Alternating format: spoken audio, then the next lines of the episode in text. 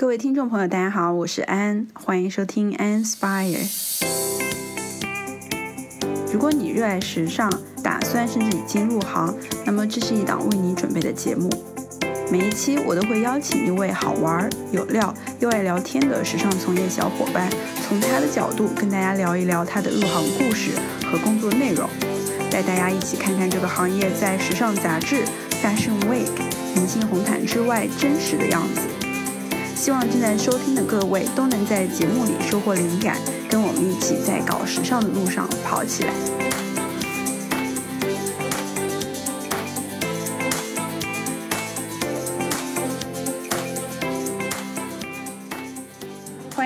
来到 Inspire 第九期，今天呢，我请到一位我个人非常喜欢的宝藏女孩。她的工作履历非常有意思，从美国的麦肯锡到国内的运动时尚新品牌，然后很快今年下半年呢，她又要去斯坦福念 MBA。下面呢，就有请伊门来介绍一下自己。嗯，好，大家好，那个我叫伊门，然后我其实是在美国 University of Virginia 毕本科毕业，然后其实当时的专业学的是商科和一个政治哲学的跨学科专业，叫 Political Philosophy Policy and Law。然后毕业以后，其实我是在麦肯锡美国华盛顿办公室开始我的第一份工作。啊，一开始可能是广泛的涉猎，但很快我就发现自己对呃 consumer retail 这方面的兴趣，所以基本上从第三四个项目开始，我就比较专注的做嗯这些相关的项目。那服务的客户就千奇百怪，比如说呃卖虾的呀，然后卖蟹柳的，然后卖玩具的，咖啡机啊，然后鞋、衣服各种各样，就是但是都是这些就是。所谓有的没的，就对比我同事，他们可能做什么医疗战略啊，什么对什么呃重工业等等，这我我做的会比较清奇和小巧一些的东西。然后嗯，在做了一年半左右的时候，我。嗯，跟着一个项目回到了上海，然后呢，又机缘巧合，因为呃，就是签证的原因呢，留在了上海，就是就是不能回美国。然后我在呃麦肯锡上海办公室又工作了大概半年的时间，体会了一下服务从麦从中国麦肯锡的这边的角度去服务一些客户，中间包括比如说国内的奢侈品运营商，然后也包括国外的一些就是想要进入中国的，比如说呃旅行旅游业啊、游轮业等等这样子。的客客户，然后我其实是在加入麦肯锡整体两年的时候呢，嗯，一八年的四月决定离开麦肯锡，然后加入一个。呃，当时成立了两年的一个创业公司，呃，叫 MyActive，它是一个就是专门为亚洲女生打造的时尚运动服品牌。然后去的时候，我呃其实是虽然之前有麦肯锡的各种这样经验，但其实也算是零售的一个在外面观望的门外汉。然后彼时我们公司其实是一个线上在天猫生态下生长成长起来的，呃，就是线上比较强的品牌。但那个时候我们其实线下。是没有任何的 footprint 和 presence 的啊，然后所以我去了以后。当时和我们的创始人沟通以后，就开始接手线下的这块业务，然后大概就是从呃线下，嗯，作为线下的第一个员工，然后在玛雅待了大概两年的时间，就可能搭建了我们的一些跟健身房、瑜伽馆的合作，然后呃呃开始了我们就是开实体店的道路。然后在我一呃今年二零二零年上半年离开的时候，MyActive 已经有三家就是实体的门店在上海，然后今年。呃，到现在呢，它其实又呃有一家呃已经在北京开的新门店和另外一家在广州即将要开的新门店，呃，然后也算是。呃，然后这整个线下团队在我走的时候也算是比较呃初步的给搭建了起来，所以呃我也完成了在这里完成了自己从一个门外汉到一个线下零售人的进阶。然后现在我是呃要去斯坦福读 MBA，然后呃也在自己做一些内容方面的尝试，但是心还是非常呃热爱品牌和零售的这个行业，然后也希望能够。啊，不管是在读 MBA 的时候和 MBA 之后，还是继续的和这个行业产生持续的联动，也希望今天分享对大家有所帮助。嗯嗯，非常感谢你的分享，你的自我介绍的信息量真的是太大了，我感觉，对我感觉你的每一段经历就是拎出来都可以聊出无数的水花。但是一个节目的主旨就是要跟这个时尚营销相关的经历，所以呢，我们今天可能会着重的聊一聊你在 My Active 的工作经验。对，然后听众朋友们，如果对于一门同学其他的经历非常感兴趣的话，就可以去他的微信公众号和他的哔哩哔哩，对吧？B 站叫做一门的一天去进行观摩。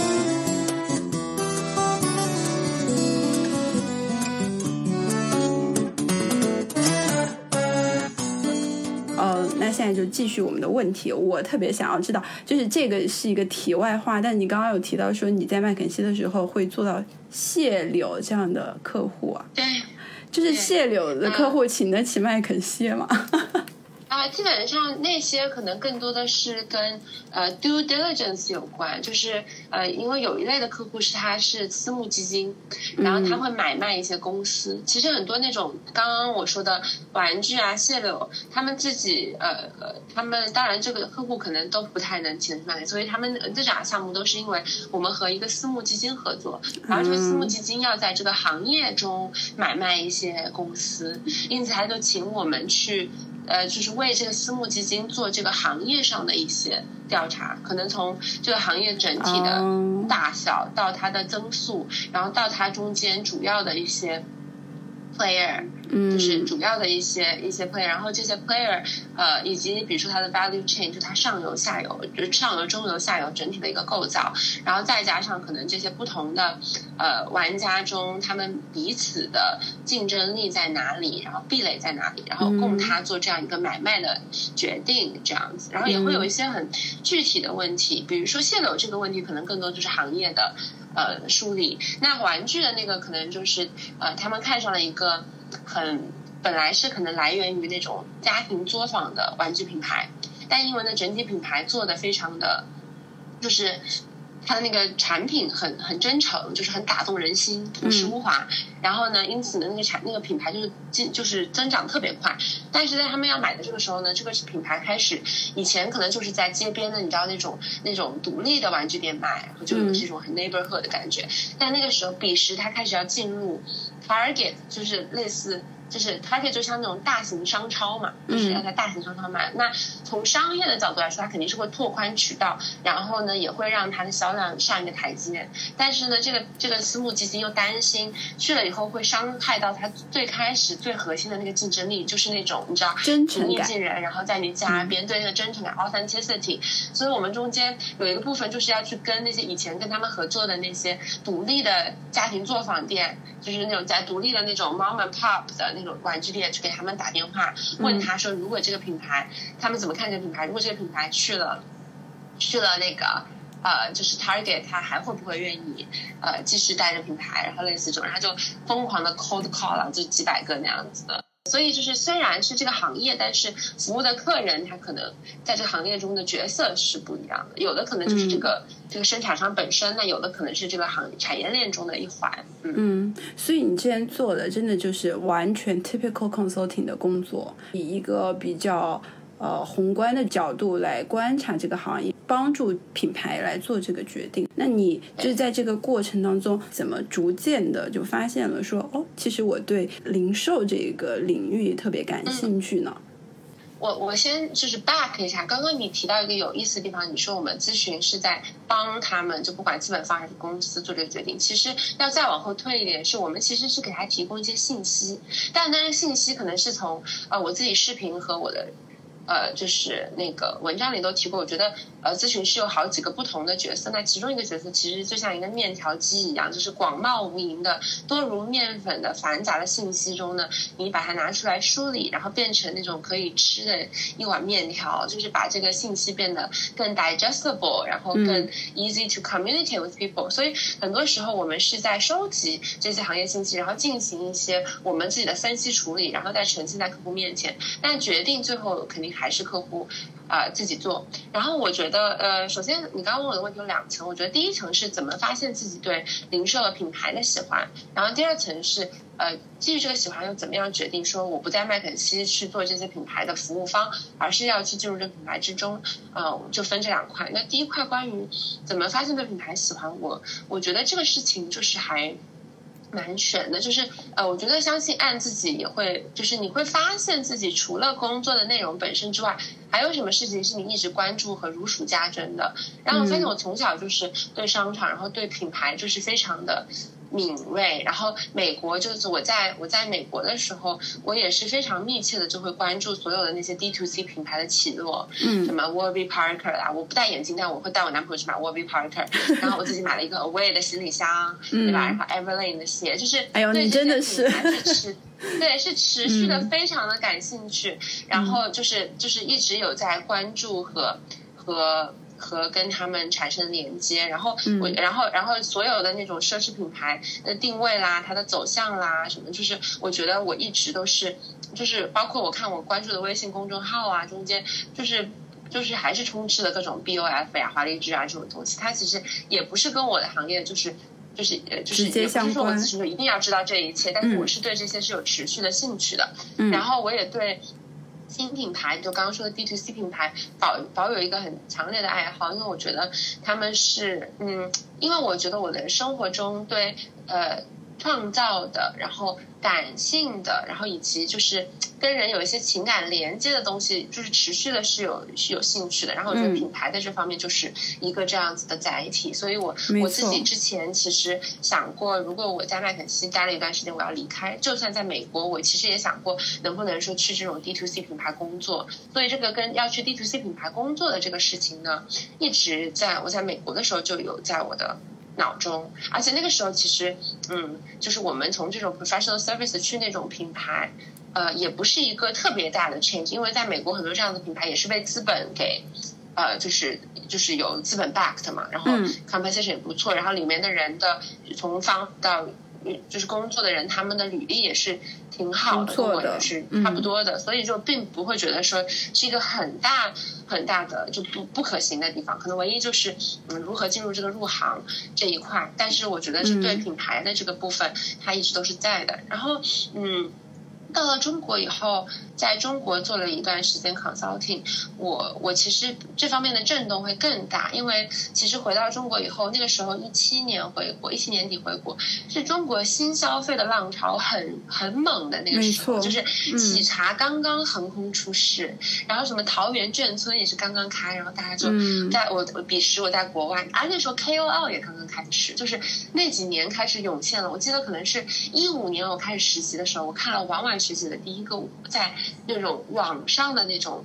博客，就他有一开始有写那种、就像 blog post 的那种传达分享，嗯，然后到一六一七年，我开始关注了很多中国的，呃，博博主，什么西门大嫂啊等等这种，嗯。本部刘晓等等。然后呢，嗯。回国的时候就是就是啊，这么洋气的桃园镇村啊，然后什么呃那个摩拜和 ofo 在那里争天下，然后嗯。超级星星刚刚开出在上海的第一家门店，然后嗯。那个 Guava Pass 也是刚刚开始，就非常嗯。非常蓬勃消费的这一块，就觉得真的是那种。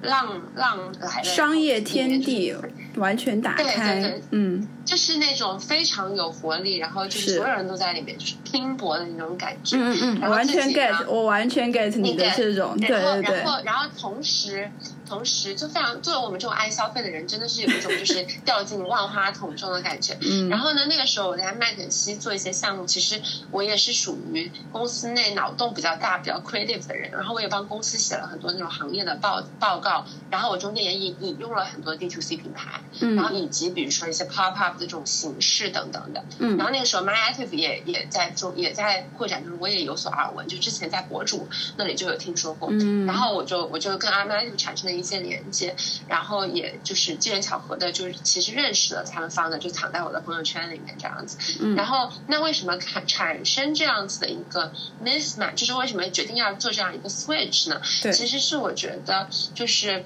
嗯，麦肯就是咨询这个行业本身，它是一个呃看过去，它不太是一个真的看未来的行业就是行业，因为你要为客户负责，你的所有东西都不能基于臆想，对吗？你要基于一些过去的积积积累啊、信息啊，然后我们可能要收集很多很多的呃那种就是已经被很好的验证过的信息，是的，是的。然后呢，要把这个信息去去多多方验证，然后只能告诉过去的经验告诉我们怎么样。然后，但虽然我们已经很尽力的去 look forward，有的时候我们一般写一边写报告，对方的研究机构一边帮我们写报告，就是已经很很努力的很快了。然后有的时候我们也很努力的去 be creative，然后去去去去发很多的问卷 research consumer。但它本身因为它是一个第三方的机构，它是不能冒险的，它还是要用一个非常 established 的东西去给客户建议。但是彼时的新消费市场其实没有什么过去的经验支撑，对吧？就是就是都是新的，所以很多时候呃，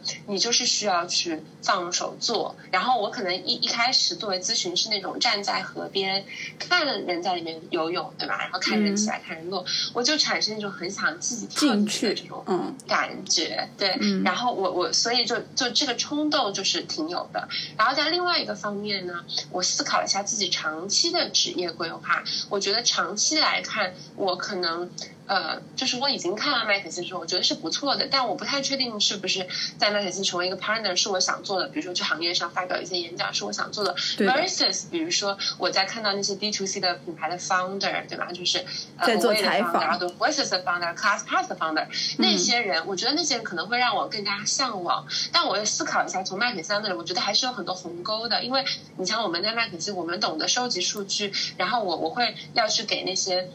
比如说，我们奢侈品运营商给他一些门店店员激励的一些建议，我们只能停留在表，就是数字啊、表格上面一些知识上的了解。嗯，但是我我自己清晰的可以感觉到，很多的 decision making 是不能被这些东西给。Capture 的，它是它是一些更加 nuance 的东西。那那这中间我我完全都没有去尝试过和做过，我觉得我就没有底气去真的跟我的客户说这就是应该做的。所以我觉得不管我以后要在麦肯锡待，或者说是我要去做品牌，我都需要有这么一个脚踏进这个河里的这么一个 experience，然后甚至是可能是要越早越好，因为呃那个时候可能在麦已经待两年了，然后会有一些猎头给你打电话嘛。然后他们就是给你打电话，然后跟你说哦，我们阿里巴巴、腾讯什么这样子的公司，然后请你去。然后我说那我可以做什么样的工作呢？他说那你的当然就是要去站头部啦、战队部什么的。我说阿里巴巴可以，我可不可以去一个 business unit 对吧？我就体验一下跟商家对接啊，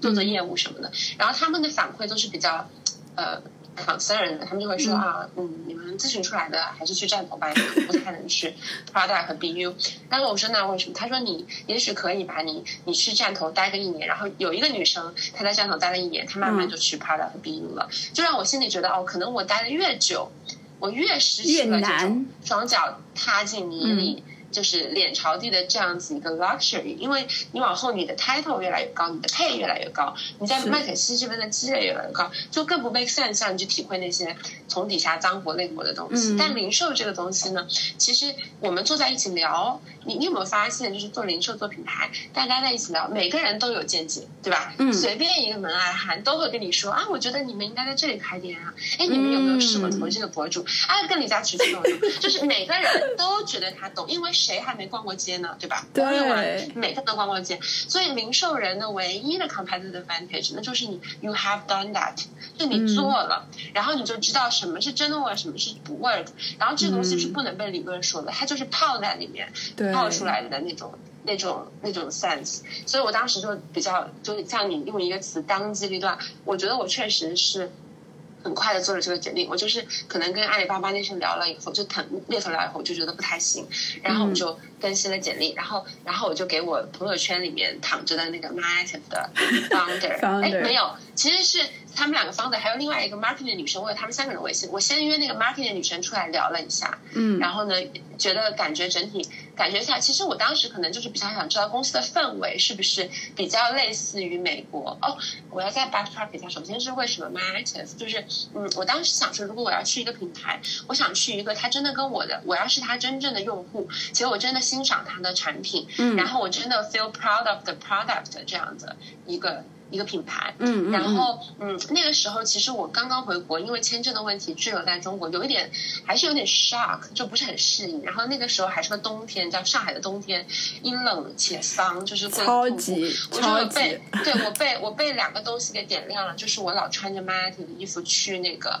上 Guava Pass 的各种课，就是去上海的各种健身房，嗯，就是精品健身房打卡。然后我当时想说，哦，那 Guava Pass 和 Matic 我选一个。然后 Guava Pass 我了解了一下，他当时可能没有特别 wholehearted on China，嗯，就是他的总部还是在新加坡，他中国可能就几个人。然后呢，什么事情都是要通过总部绕一圈，然后他甚至都没有一个小程序，然后他那个支付宝都不能支付什么之类，就是很多这种就可能显示出他彼时。对中国的投入有限的这些信号，嗯，所以我就有点犹豫。然后玛雅呢，on the other side 是有很多积极的信号的。首先，我是其实我是在美国看到一个上海的博主推荐这个品牌，我产产生的印象。然后回国以后，我又跑去搜那个品牌，因为我确实觉得中国亚洲女孩子没有什么好穿的运动服。我觉得露露的颜色，彼时我也不太能 appreciate，就是露露那种很大地色啊，什么那种很 basic 那种。然后我就。然后我就回来，我就找了 Matic，然后我就买了。然后到家到手了以后，那个感受真的是非常好。就是它当时是用那种盒子装的，然后打开里面还有一些俏皮话，什么什么穿的好看，连深蹲都能多做几个这种。我觉得就是很。很很新时代品牌的这种感觉，所以我就产生了很大的好感。然后呢，我就一直对 Matic 有一些关注。然后再 fast forward 到我刚刚说的，就是跟腾讯、阿里巴巴的猎头聊了以后，然后又跟 Maya 的那个同事，就是那个 marketing 的女孩子聊了以后，我觉得可能是一个不错的品牌。于是我就 reach out to 这个 founder，就是那个 CEO。然后他就说：“啊，那你简简历丢给我一下吧。”然后他跟我说，其实他当时根本也没抱什么希望，因为他觉得 consulting 嘛，来的就是那种你知道。不是特别的务实，对，然后然后那种就是想来回吃方球，度个街，觉得特别 酷。会吃棒，然后，对对对，然后我说他没用这个词啦，但是 I think that 就是那个，然后我就把简历给他，他说那我们聊一聊吧，他就看了看简历，然后我们是从十一点聊，他说他本来你们半个小时聊完，然后我们俩聊到了一点多，嗯，打电话聊。对，然后嗯，我其实有点不太记得当时的具体的情况了，但我觉得我应该是有表示出了我想去体验零售实际的那些部分，甚至它脏活累活的那个部分的这个决心，以及我也表达了我对一个店从从开始到没有的一个好奇。但其实当时我也没有说我一定要去开店，我只是说我想去体验一下，我还挺 open。然后嗯，然后米娅就我们的 CEO 在另外一边给我的一些。感强烈的感觉呢，就第一是我觉得他讲话条理真的很清晰，然后第二我觉得他是有很强的一种 street smartness，就是嗯我们在咨询遇到了很多 book smart 的人，就是讲话呢非常有条理，然后呢什么不什么地方都给你囊括到，就是就是。所谓的 mutually exclusive, collectively exhaustive，就我们会讲说这个东西你要看一二三四五点，就每一个都要列出来，就是事无巨细。但是呃，跟这样的一个 CEO 聊，你就会感觉到他是做过事情的一个验证感，他敢说这个阶段最重要就是这个，下个阶段最重要就是那个，这个是咨询中完全。不会有底气和那种魄力，对，就是因为你没做过，你只能说这五个都重要。然后别人问他是那哪个最重要，你说啊，那 depends on 什么什么，你不敢就是一口气说出来。他就给我一种很强的 street smartness 和这种就是实际实战经验以后带来的魄力和洞察。嗯，然后同时我觉得他又很会 sell，就是他很会包装他的。那个点去给人，就是让人对其感到幸福。然后这些恰恰就就到了你刚刚有，其实有一个问题是想要学习什么能力的地方。就其实呃，他当时给我就有强烈的我想去跟他学习这个 street smartness，这个就有别于 consulting 之外的这种这种你知道闯过以后的这种这种感和这种懂，我就有产生这样很很强的一个渴望。然后，然后我们两个完了以后，马上他就说：“那我们周日在店见我另外一个合伙人。”然后见完以后，马上就定了，就是在那边你可以定。然后我记得特别清楚，就定了以后，他跟我说：“他说很奇怪，我对你有种盲目的自信。”然后我跟他说：“我对你也有种盲目的自信。”你们两个就有了那个 chemistry。对 对，彼时还有一个小的细节，就是那个时候其实 Maya 也是你的 Good Shape，就是他刚刚拿到了红杉的一轮投资，嗯，就是。他还没有 announce，就是没有对外宣布，但是已经拿到了这轮投资。其实对我这种，比如说我们。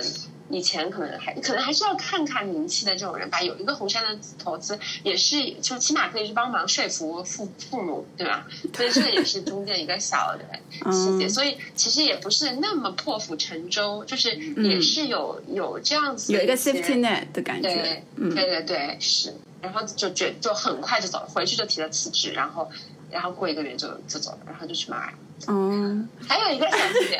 再讲一个小细节，那给我呃决定之前给我的一个麦肯锡的学长打了电话。嗯，那个学长是我没我在大学的时候他就去了麦肯锡，然后我去麦肯锡的时候他有点是我一个 mentor，然后彼时他要去读他已经去读 MBA 了，嗯，他就跟我聊，然后我就说因为我就在发短信，他我们俩还有时差，我就说我说我们俩打电话吗？我可能要离开麦肯锡了，他马上给我打了个电话，就噔一下就给我打过来了，嗯，然后我就跟他讲这个事情，我说我对零售的这个兴趣，我想体验一下从零到一开店啊等等这些事情，然后我对品牌的这种感知等等的，他就跟我说他说嗯。听上去其实挺好的，因为这个听上去像是一个 unique fit，就是就是一个独特的契合，就是它不是一个对所有人都好的机会。但是它偏偏是一个对你特别好的机会，嗯，就是又体验新品牌了，又体验零售从零到一了，又可以跟着创始人直接的这种学习啊等等的，所以这是一个对你来说独一无二的契合点，所以他觉得 he feels good。然后第二个他给的 perspective 是，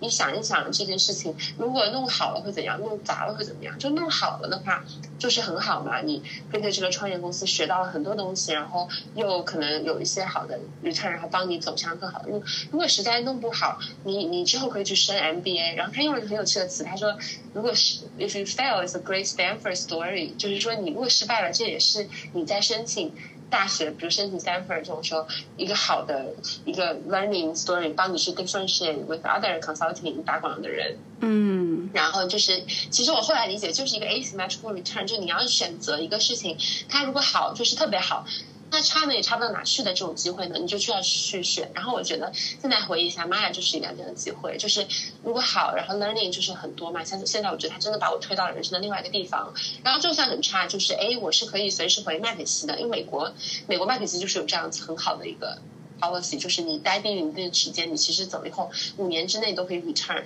哦，这样子的。第二就是。对对，就是 不管怎样，你就直接 return 就直接就是，对他给你发一个 return offer，就是你走的时候说 this is a return offer，呀，然后就就很保底嘛，很安心，然后同时也可以去升 MBA，所以所以就是 again，就像我们说破釜沉舟背后呢，还是有其考量，嗯，所以最后就决定。走了，嗯啊，挺好的。我觉得你刚刚说的就是关于你对于 consulting 和零售的理解，都是句句踩到我心。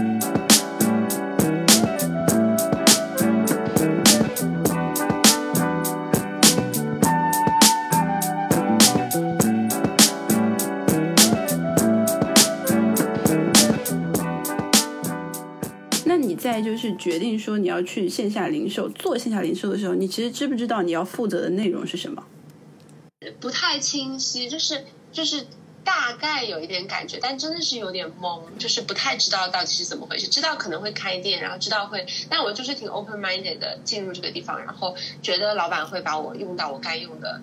呃，地方，所以后面的那些呃，当时可能有模糊的谈到，但其实是没有一个很 clear 的 description 的，因为那个时候我们对线下的 strategy 也不清楚，就我们不确定我们要不要开店。嗯，我们我觉得老板当时的心情是他不知道线下是不是要变成一个主要的业务，因为那个时候新品牌们也没有开出店，说实话，那时候内外。刚开一家店，然后美国的那些品牌也没有开店，所以大家都不知道是不是要真的开店，因此他可能没有去找一个一来就是什么十年开店经验的人，而是找了一个像我这样 consulting 背景的人。那我们 consulting 背景的人有什么优势呢？就是你让我认可我认给我任何一个我不知道的东西，我能想办法给你交出一个百分之六七十、百分之八十的答卷，就是一个最低成本的试错的一个 arrangement。所以，所以就真的是一边摸索一边决定，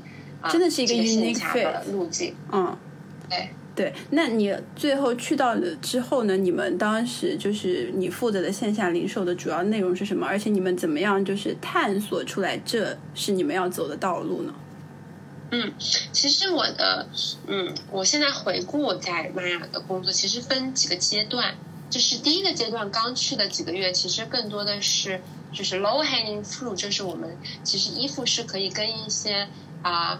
精品健身房合作，就健身房瑜伽馆合作，比如说 Space Cycle 啦。然后在他们那里会买衣服，然后这个中间是有一些 account 的，然后这个中间的成本也是没有多少嘛，其实就是把衣服卖给一个大的客户批给他们，他们再卖给他们的客人，然后我们也有了我们的线下 presence，所以最开始的一个时间其实是是 BD，可能一两一个月是 BD 这样子的客人，那跟 Lululemon 很像。客户。对呀，一般都是这样子。在拓展的时候，也有参考各种竞品的发展路径嘛，这个也是很合理的。第一步，可能是在这些。呃，高精准人群呃，有一个 presence，然后同时它的启动资本也要求也是不高的嘛，你就是把衣服卖给他们，然后做做那里的陈列。那一开始可能就是几个部分，可能是啊，首先这个订货的这套工具其实是很乱的，以前就是怎么样让这些，就 again 就大家听起来就是把货卖给他们，那怎么样让这些客人订货？呃，那个订货表给他，那他怎么样知道这个衣服是什么样的？因为我们以前的那个订货表是个 Excel，然后里面就很小很小一张图，嗯，他也看不出来这个衣服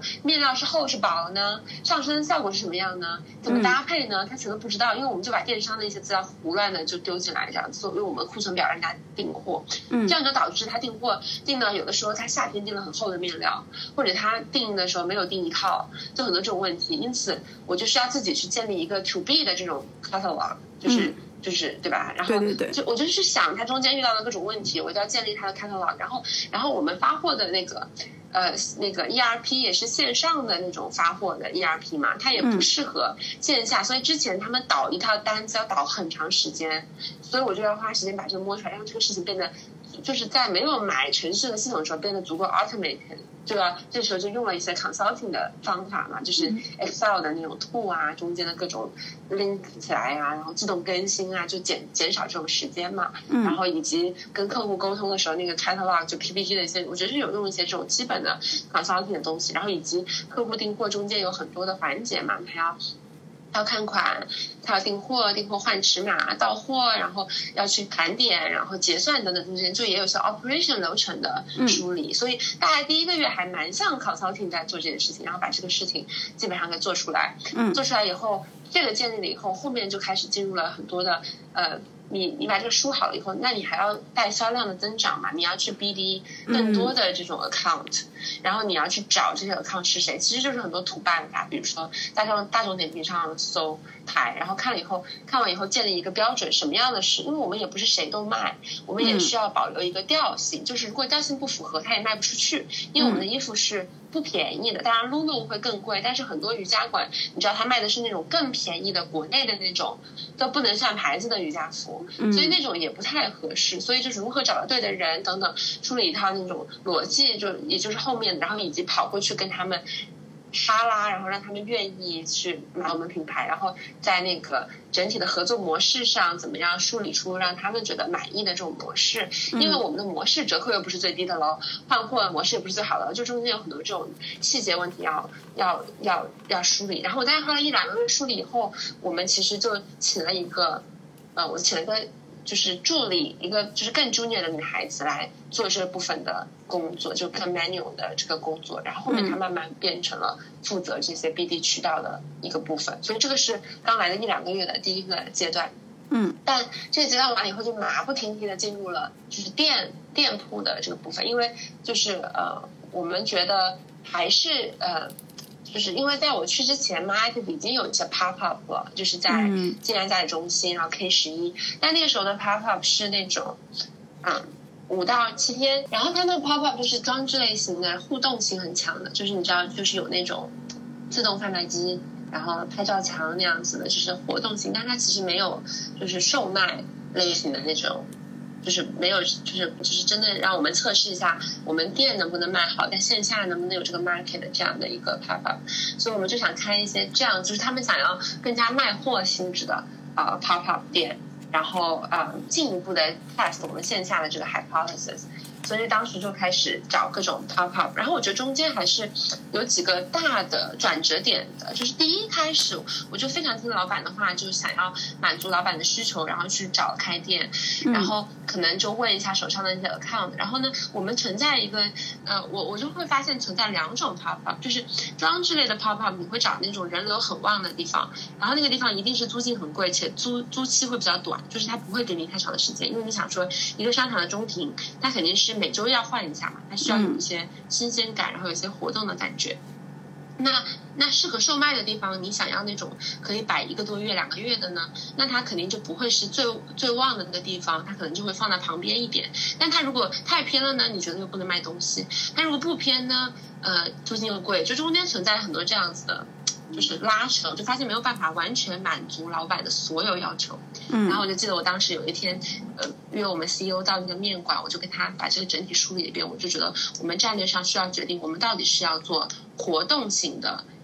pop up，还是做卖货卖货型的 pop up。对，我就发现其实是存在两种不同的 pop up，就是。活动型的 pop up 就是你在中间，你就是怎么奇怪，就是你的那个造型怎么抓眼球怎么好，就是呃，如果你要做吸引眼球的地方，你就没有办法摆足够多的货，所以中间是有一些就是你知道 tension 在的，嗯，所以我就有去想 push 我们老板说你要做一个决定在这个上面，然后我觉得这个是一个是一个转折点，就是我开始对这个东西有自己的想法，以及就是有看到它中的 tension，然后想去 guide 老板的这个。这个决策走向，这个是我的第一个转折点。然后第二个转折点是。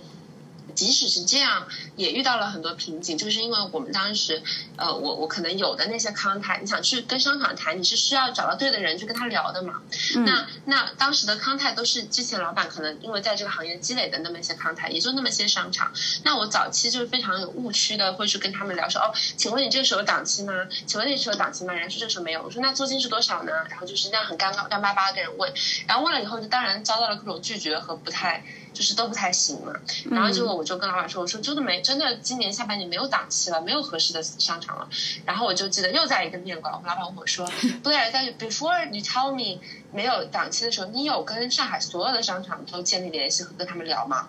然后我当时就被问住了，我想说啊，我的工作是要跟上海所有的商场建立联系吗？对，我想说啊，原来这是我要做的吗？然后，然后他又跟我说，他说你要知道就是。你要先进入这个，你不要太急，也不要太马上出效果。你做的第一步是你先要进入这个圈子，就是这个商业地产的圈子。然后呢，又做到那种就是他们都，你他们的他们的朋友圈在你的朋友圈里互相互动的这种进入这个圈子。哦，这就是你的老板的 street smart 的地方了。体现出来。然后我觉得，我觉得这个对我来说又是一个转折点。就另外一方面，我觉得更 liberated，就是其实是我要走出这个路。我那个时候意识到是没有在我们公司当时，虽然我也不是很懂，但是大家在这个方面其实都不是特别有经验的。我不需要去啊，把自己。就是依附在任何一个更权威的理念上，我就要自己去用各种 resource 闯出一片天。嗯，然后我就开始去，啊，蛮巧的，我就去微信公众号搜各种关于商业地产的文章，然后已有的一些测评啊、数据啊，就其实也有一些，因为现在百度上的。内容不是很多嘛，就是很多。我其实，在微信公众号的文章中搜搜到很多商业地产的公众号，中间学习了很多知识。然后机缘巧合呢，找到了一个商业地产公众号。这个人他是一个独立的人，就他以前是做招商的，现在他做自己的自媒体。他的评论呢，就是不像那种更官方的号，可能他更有自己的看法和见解，然后呢更加真诚，有 personal voice 一点。然后他在他的那个最下面呢，留了自己的。呃，微信，然后我就去加了他的微信，然后呢跟他成为朋友，然后就就我觉得是是我在商业地产路上的一个贵人，因为他很真诚的愿意帮助后辈，然后我觉得我也很谦虚的向他请教很多问题，我觉得他帮我解答了很多的东西，然后同时我也有崇敬其他的各种人，比如说我们。啊，我们当时有超级新兴的合作伙伴嘛，我们是 marketing 方面跟他们对接，但我就求他们去把他们 BD 那边的小哥哥介绍给我，因为他们 BD 可能就开很多嘛，然后我还有一些学长开店什么，我就反正我就搜，就是自己的口袋中也没有很多吧，但是真的是把自己口袋搬出来，找到所有就是能够在这方面给我一些建议或者是资源共享的那种人，然后就是就是就是就是。撒娇，然后哭哈哈球。我觉得做一个小女孩 还是有一些优势的吧，就是跟那哥哥们撒娇什么的。然后就开始了自己的第一波，就是认识的人，然后第一波的通过跟他们聊天，然后呃谈的原始经验积累。嗯，然后后面的时间就是顺着这个越滚越大，越滚越大，然后慢慢的到我走的时候，其实我可以非常。自信的说，就是中国任何一个商场，就是我要认识我都可以认识，就是基本上该认识我都认识了。但是如果那些还需要认识的，就是我觉得，就是我觉得我已经真的是有打进这个圈子，然后跟他们中间很多人成为朋友。所以我觉得这个是我的第二个转折点。然后，然后这个 BD 就是一直是在慢慢越做越好、越做越好的中间。然后每一次跟人 BD 聊天，都像是嗯一个，就是像一个。演出 为什么怎么讲？improv 演出的不停的彩排是 only gets better。然后，但是下面的一个阶段就是，呃，真的谈下来了一个商场要开店的时候，就是我们一开始可能是说要 pop up，但谈着谈着呢，有的商场说，哎，不然你们直接开店吧，就就直，然后我们就真的就是突然要开一家在新天地广场要开一家店，然后那个时候。从因为那个时候他们我们已经接触到的时候已经比较晚了，但他们十二月七号要开业，我们就要配合他的开业时间，因此我们就需要在一个多月之内就是 pull out 一家店。嗯，那哦，那个是我们是 impossible 感觉巨大的挑战。对，然后呢，我们又没有什么好的施工经理，什么就没有施工经理。然后我们当时呢有一个有一个那个嗯。已经合作了，就是已经帮我们出 pop up 店方案的设计事务所。然后，嗯，而且开店这个东西又很复杂，你要从先找设计师开始，我们也没有这个门槛，就是到处去找了，看上设计开始，然后做设计方案，然后呢再去施工，然后各种各样的东西。然后我们就那个时候已经有了一套。Pop up 的设计，嗯，然后我们要把这个 pop up 的设计落实到这个门店中，然后我们当时就是为了这个时间可能有点赶，我们说，因为我们我们那个负责 design 和 creative founder，他对店铺的要求特别高，以至于他肯定不愿意拿现在这 pop up 做永久店的这个。这个这个方案，嗯，但是我们又需要赶开业时间，于是我们就有一个 arrangement，就是我们先用 pop up 的临时装置，在这个地方开业，开到可能来年过了过年，对吧？嗯，然后然后呢，我们再关下来，关店以后再做一个正式的装修，就是因为这样也给我们就是 founder 足够的时间去磨出一版他满意的设计，嗯，然后我们再开，所以我就开始了我这个就是啊。包工头，皇后之旅，然后，然后，然后，其实第一个那个零食店是简易模式的。我现在仔细想想，因为很多东西都是活动的装置，然后呢，大家对我所有商从商场到消防到老板对我的要求是，只要。当天开出来就行了，所以很多东西大家都给大放了绿灯，所以那个时候就是紧赶慢赶开业和施工这件事情。然后我们找的也是之前合作的一个经验可能不是很足，但是人很靠谱的那种施工方，就是以前帮我们做活动装置的施工方。然后反正就是紧赶慢赶，然后那个时候真的什么都是突发炼钢。小票机是我自己去想办法，就是我都不知道怎么打小票机，然后我就跟那个可搞了一天，把小票机打出来，打出了第一张小票。然后呢，系统我都不明白收银系统和库存系统各种的区别。然后我就去请吃饭，找那个我们有同事在野兽派工作，我就让他介绍野兽派的门门店运营给我。然后每天就去缠着那个姐姐问东问西。嗯然后，然后我们的那个 visual merchandising 那个时候百货也是我们自己摆，然后给我们老板就是老板去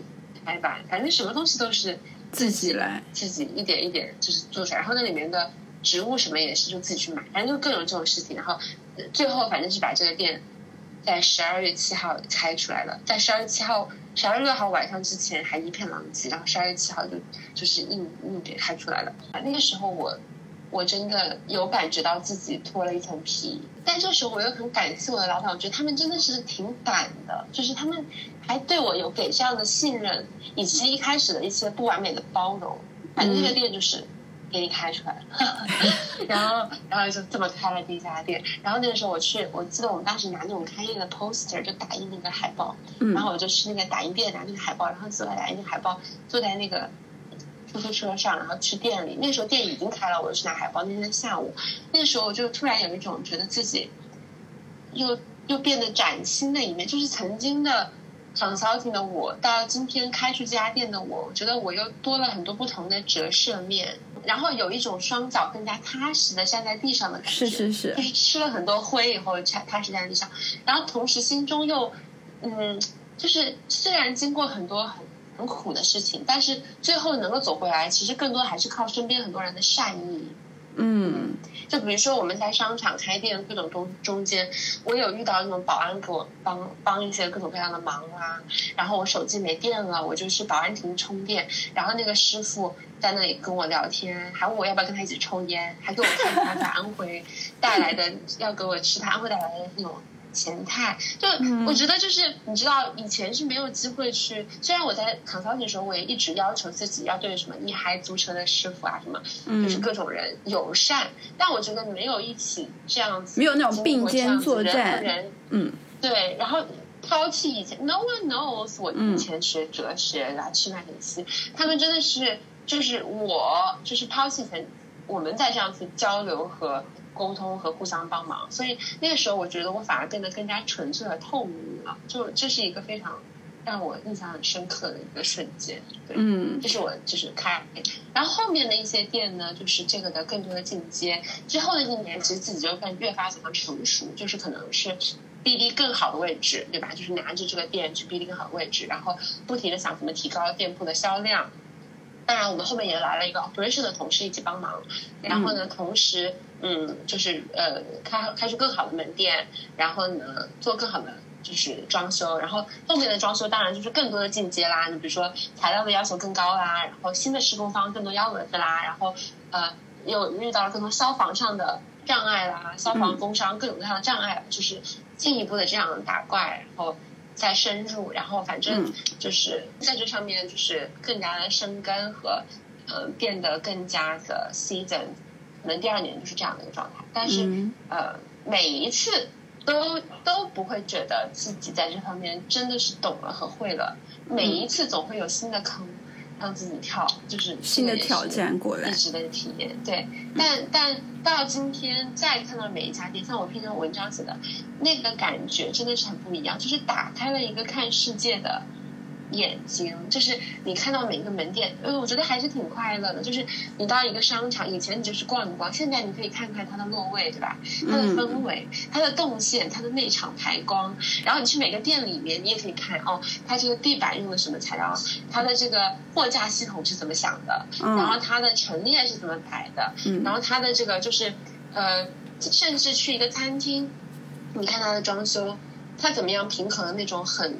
很粗糙的那种半裸的墙和很精致的那种家具，然后达到一个平衡，就是我真的是就是嗯，打开了眼睛。就早期做装修的时候，我不太能 appreciate 这些东西，因为我们老板，另外那个管设计的老板，他就会有很多很多很细的要求，然后我有时候觉得他，不知道他是不是在找茬。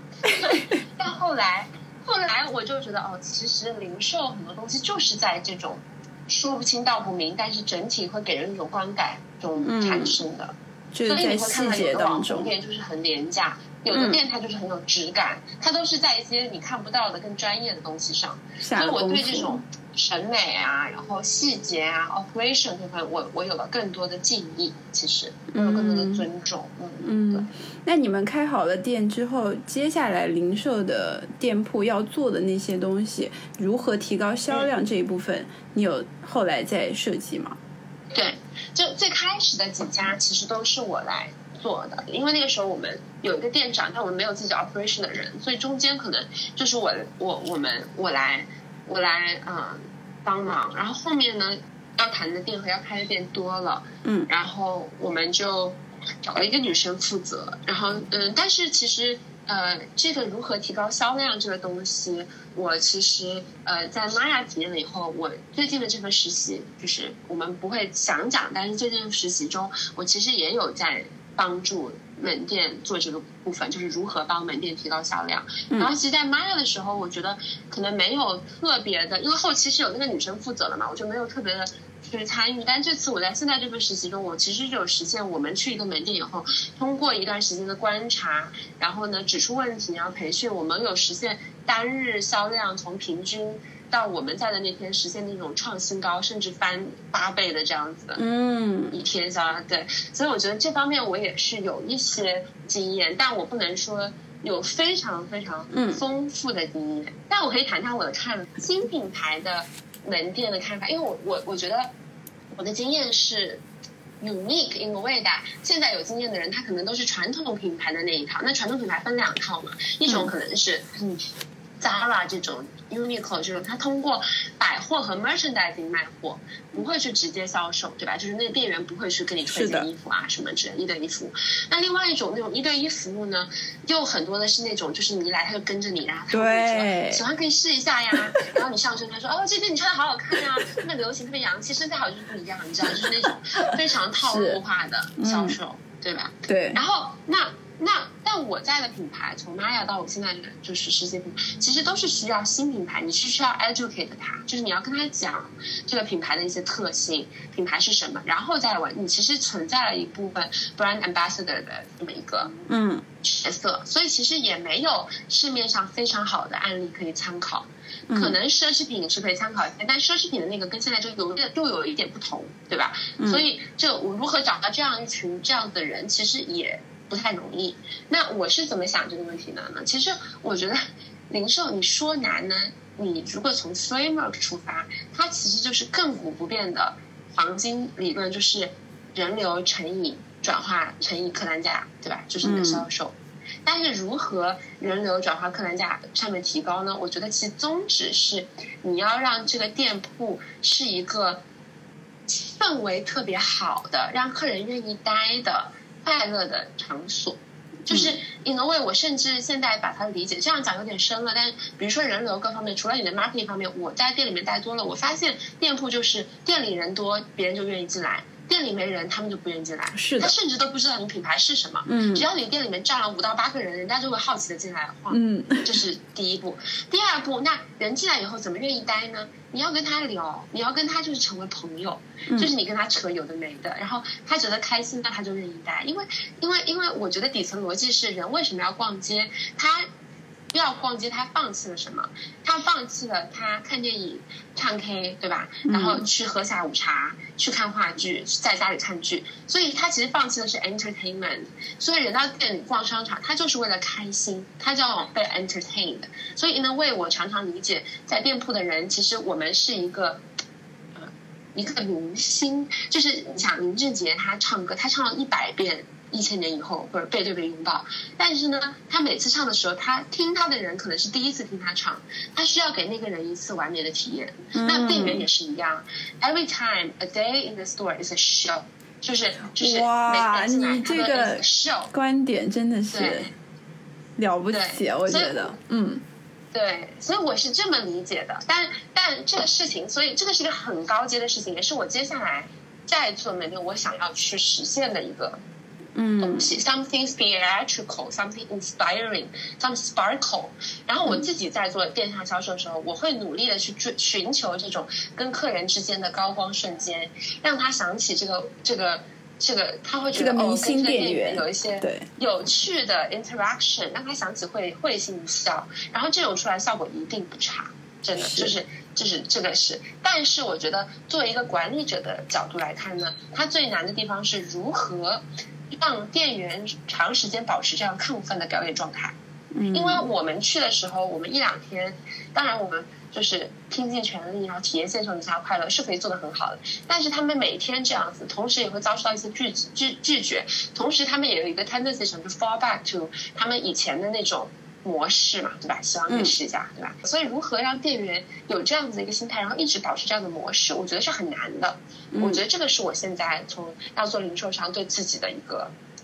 就是如何去 in empower 和 support 店员，一直以这样子的状态和这样的 energy 去进来进行销售，我觉得是我现在遇到的难题。然后我也觉得市面上没有什么品牌零售品牌真的做到了。餐饮有的其实有，你想咖啡店有的其实是可以把它创造出这种 inspiring 的空间，以及和客人就真诚的交流的。但是在在逛街上，零我觉得售上面还还不是特别有。嗯你知道，你刚刚分享这个让我想到了这个 Glossier，就是 Emily Weiss 嗯她之前的一个观点，就是说她觉得 Glossier 一个一个对标就是应该是 Disney。然后你今天讲完了这个观点之后，我突然觉得这个这个连通了。就是店员其实应该是一个 performer，、那跟 Disney 的这个完全是对的。然后这个 entertainment 也是完全沟通的。对，你跟他已经有了这个神通，然后，那你觉得就是零线下零售做好，我们聚集到单个的人来讲，你觉得呃最重要的一个特质或者是人的一个技能、性格应该是什么样的？是做线下的从业人员对吗？我觉得最大最大的一点就是呃沟通。嗯，然后这个沟通呢，要要要有两个层面，一个是呃事情的本身的沟通，但另外一个层面是人情关系的沟通。嗯是不是那种 under the table 人情关系？是怎么样让自己变成一个让别人喜欢的如沐春风的人？嗯，因为很多这种东西，零售大家的很多人都是很感性的人，我觉得，因为你是做实操的，你是那种人，就是就是你要做一个，而且而且中间呢也没有很强的 hierarchy，我觉得任何一个人都可以卡你，一个粉刷的师傅半夜撂挑子，给你带来的震动和麻烦，和一个商场的 GM 跟你说这个颜色要换。一样的会，就是都有，所以你要每个人都能摆平，就是嗯每个人你都能让他，就是 let them help you。哦，所以这个背后，你真的是需要是一个能够让人喜欢的人，但让人家能够 help you，你自己是要一个能够非常换位思考、非常能体恤别人的人，因为这个东西，最后我觉得还是真诚待人最重要，就真诚待人，然后为别人体恤，然后呢，让你自己变得讨人喜欢。所以我觉得，就是你要是真诚的愿意跟各种各样的人打交道，然后呢，你也能从跟各种各人比如 connection 中获得能量。我嗯，觉得是线下零售的一个最重要的要义。最后的一个问题就是像嗯、呃对于想要尝试零售或者是呃跟你一样之前完全没有经验的朋友，你有什么入场的建议可以给到他们呢？对，我有两个建议。就第一个建议，我还是会有一点 caution，因为我现在有遇遇遇到很多人，他们可能在当律师、当咨询、当金融 professional services，他因为工作本身跟人的交流比较缺失，他就会认为他想做 consumer，想做 retail，想做、想做品牌，或者是想做博主内容创业。嗯。这个我真的是，我只要跟人吃饭，他就会跟我讲，他想开一个面孔吧，他想 就是你 know 做个品牌，就是、嗯。那就这中间不是说每个人其实都有，因为这个背后是有很多自我表达和情感情感连接，是人性中间一个需求的一面嘛，所以、嗯所以这个情感是有的，但我也希望大家扪心问一问自己，就是这个是你现在做缺失的一个反面投射呢，还是你真的愿意投入你的事业的一个懂一个部分？嗯，因为如果只被它的光鲜吸引的话，很容易也会陷入另外一个极端的虚无之中。还是有很多很 ugly 的地方，或者说很累的地方，或者说你本来不喜欢跟人沟通，你要去跟人沟通的这些地方，所以你自己还是要判断你是不是真的喜欢他，in regardless of 你现在工作的一个状况。那我觉得比较好的一些 testing，就比如说像 Anne 这样子，就是你有没有花时间在工作之外的时候去了解和接触这方面的人？你能不能内入现在最火的一些品牌，对吗？嗯你能不能告诉我你对一些店铺的看法？这个大家是要理智的拷问自己，不要就是一边就是因为之前太在体制内，突然一下就要跳脱自我。我觉得这个大家还是要对自己更诚实一些。这个我觉得就是你要判断一下你对零售还是不是你只是因为长期被异化以后对人性的渴望，还是说你真的对这个行业有兴趣？对，这是我的第一个建议。嗯。然后我第二建议是，如果要入场的话，嗯，我自己的想法是，如果内心发现真的有这样的一个小飞虫的话，你一定要去掐掐它，不然早晚会 haunt you。就是就是你你可能一直在很好，你老觉得就是这个东西越越堆越高，对你没有什么帮助。所以我觉得，就你对一个东西有看法，你真的是可以去试一试，但是到。是以什么样的程度是，我觉得这个就是艺术之所在。你要不要 quit 你这个工作？完全去一个新的领域，呃，然后还是说你可以先从呃，可能跟身边的人聊天开始。然后我觉得在我的这个情况下，虽然别人看起来我是放下一切，但我希望听过这个 podcast 后大家理解，我其实也有自己的审慎的考量，对吗？我可以回麦肯锡，然后这个也是红杉 back 的，然后我还可以去读 MBA，就是我还是有给自己想很多的后路的。所以我建议大家就是说，后想清，后允许的时允许自己的时候呢，又去充分的体验和浸泡。嗯，其实我最大的收获呢，在零售这个行业，是我真的遇到了很多跟我一样对这个事情有 passion 的人，然后这种 passion 是骗不了人的，就大家一起并肩作战那种互相的 passion，真的让我觉得很 inspiring。然后我对自己未来，因为我未来可能想要在这上面做做的，比如说 either 做一个幼品牌的 leader，或者说自己去创造一个，其实我的一个很大的原动力就是能够给更多这样子。为不需要的年轻人创造更能够给他们提供好的成长机会的土壤和空间，因为现在很多可能传统零售它成长的太慢啦，啊门槛太低啦，不能给你像那种 professional services 能给你的那种培训啊，或者是 exposure，我希望能够给他们一个。这样更健康的成长空间。非常感谢一文这么这么详细的分享，然后我觉得我今天跟你聊完，我也有很多新的灵感和收获。希望你到时候 MBA 学成归来，很快建立自己的娱乐品牌。